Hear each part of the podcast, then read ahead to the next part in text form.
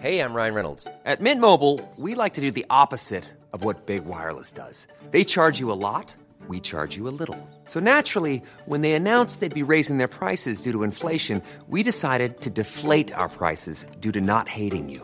That's right. We're cutting the price of Mint Unlimited from $30 a month to just $15 a month. Give it a try at mintmobile.com slash switch. $45 upfront for three months plus taxes and fees. Promo rate for new customers for limited time. Unlimited more than 40 gigabytes per month. Slows. Full terms at mintmobile.com.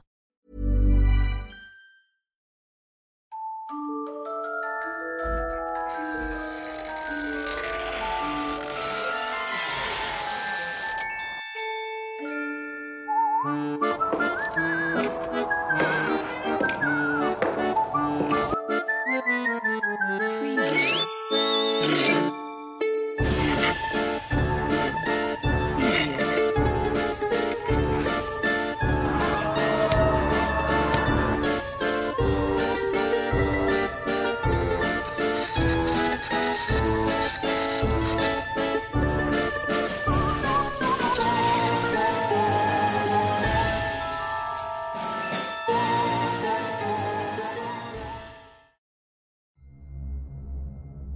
Durante la bonanza minera de la ciudad de Fresnillo para la década de los años 20 del siglo pasado, muchos fueron los foráneos que se vieron atraídos por un empleo bien pagado, por lo que afanosamente llegaban en búsqueda de una mina donde pudieran trabajar.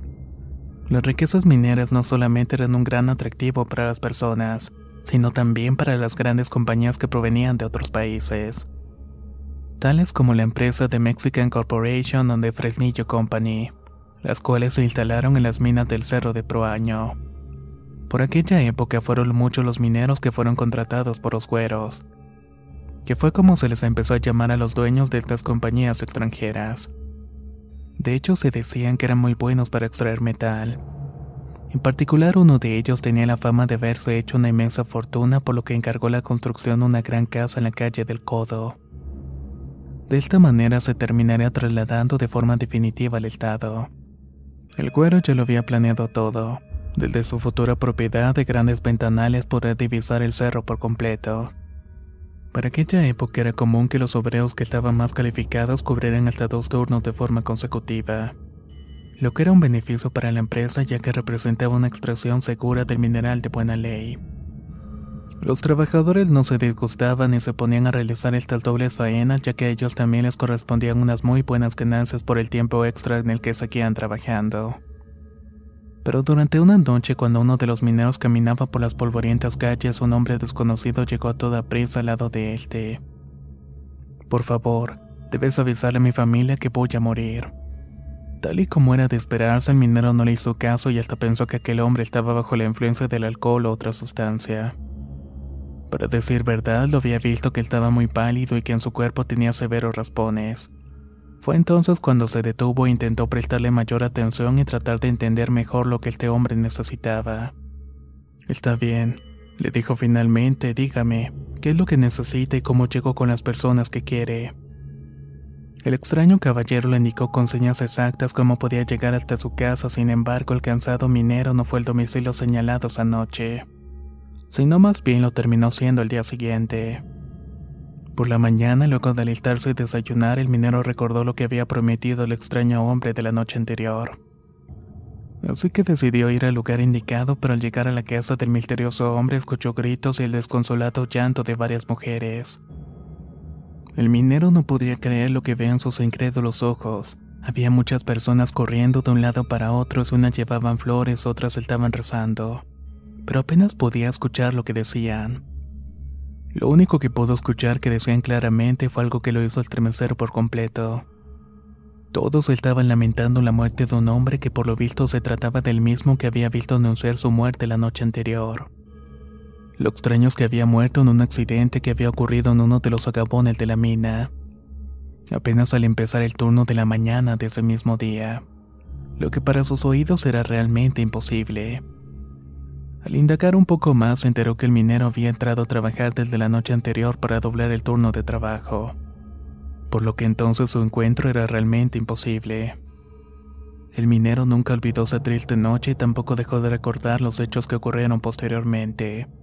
luego de comprobar que aquel extraño caballero era un minero tal como lo era él, pero que sencillamente había presagiado su muerte. Después de mucho tiempo seguía lamentándose lleno de remordimiento por pensar que se hubiera ido a avisar esa misma noche lo que el caballero le había pedido. Probablemente su familia lo hubiera ido a buscar a la mina, rescatándolo de lo que la mañana siguiente se convertiría en su tumba sepulcral.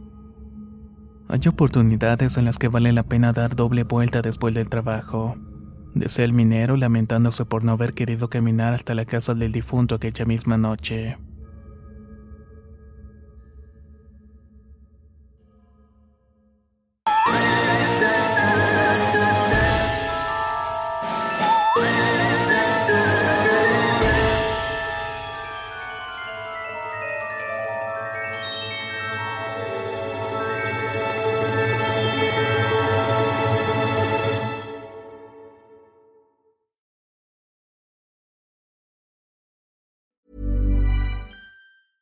Even when we're on a budget, we still deserve nice things.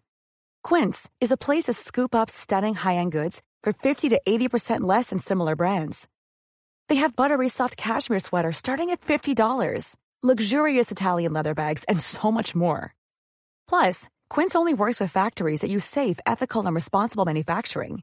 Get the high-end goods you'll love without the high price tag with Quince. Go to quince.com/style for free shipping and 365-day returns. Hey, folks, I'm Mark Marin from the WTF Podcast, and this episode is brought to you by Kleenex Ultra Soft Tissues, your ally to help tackle your allergy symptoms this season. I love the change of seasons, but nobody loves pollen and all those other things floating in the air that make you sneeze during this nice weather. Kleenex Ultra Soft Tissues are hypoallergenic and allergist approved, so fight back against watery eyes and runny noses without worrying about irritating your skin. For this allergy season, grab Kleenex and face allergies head on.